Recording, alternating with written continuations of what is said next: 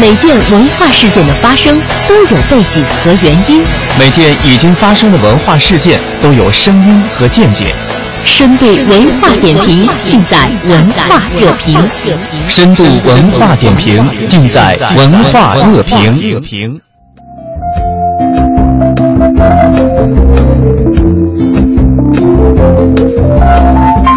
明朝那些事儿刚面世的那些年呢，呃，主力读者群是青年读者，但是近年来读者群越来越呈现低龄化的趋势，这才是中国最好的语文书作者。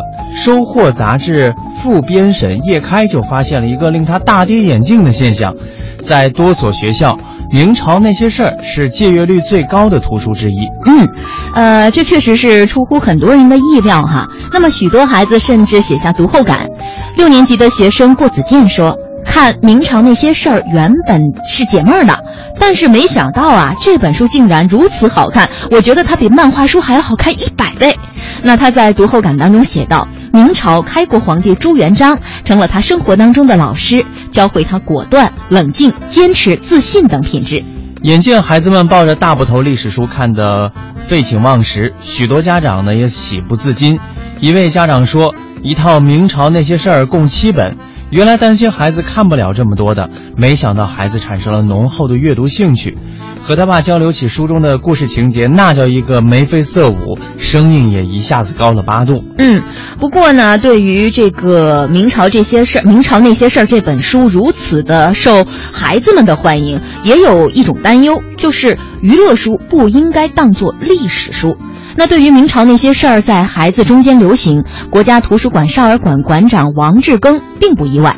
他认为呢，孩子们还不是心理成熟的读者，缺乏阅读的鉴别力，很容易受老师、同学影响，也容易被误导。所以呢，他们的阅读常常是被太多的畅销书所占据了。而叶开对这个现象呢，则有一些担忧。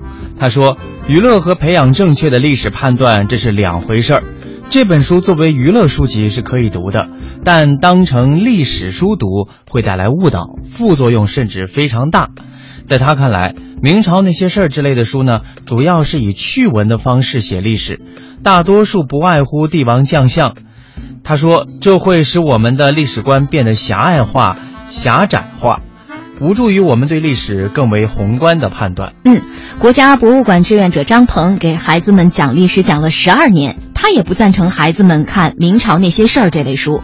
他说：“我不主张孩子沉浸在具体历史事件当中。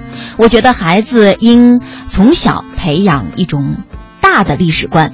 他认为呢，给孩子讲历史应该有一个宏大广阔的背景，要把中国历史放在世界的背景下，把世界历史放在人类的背景下。此外，他觉得现在很多的历史书、历史剧都强调权谋。”而孩子过早接触这些是一个很大的问题，他认为还是应该从人性美好的立足点，呃出发讲历史。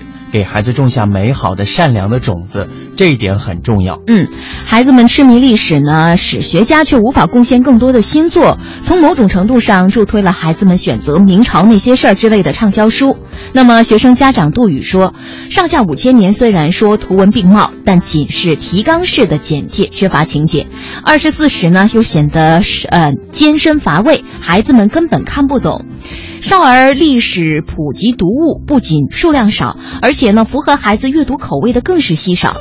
国家图书馆少儿馆馆藏印证了这位家长的说法。该馆馆藏八万册图书，其中文学类四万册，可是历史类仅仅有三千册。历史学家写不了孩子书，这是一个问题。重读中国近代史的作者、中国人民大学教授张明直言，他多年前曾给孩子写过历史普及读物。那和给成年人写东西相比，完全是另外一个路数，要解释的东西特别多，一本书写下来非常的复杂，他因此多年也不会再写了。他认为更麻烦的是，现在史学家文字功夫不算好，不是不写，而是不能写。很多人除了写学术文章，根本写不了通俗文章，更别说给孩子写普及读物了。上海人民出版社责任编辑孙瑜认为。市面上通俗历史读物太多了，但是读历史首先要读可信的。他说，如果要让小孩子自己选，肯定要选好看好玩的。这个过程中，家长、老师、阅读推广人要替他们把关。那叶开也给出了建议，说还是要尽力的挑选经典文本，区分看故事和读历史之间的区别，不能把好玩的东西当历史看。那他很推崇台湾呃傅乐成教授专门为中小学生编写的《中国通史》，其直白通俗的语言、不偏不倚的中性态度很难得。他认为，对历史有宏观把握以后，再进行细化阅读才更有方向。那么，他希望啊，可以选择蔡元放的《东周列国志》、吕世安的《二十四史演义》、黄仁宇的《万历十五年》等。他希望有更多的阅读推广人、阅读机构都能给孩子们推荐优质的历史书。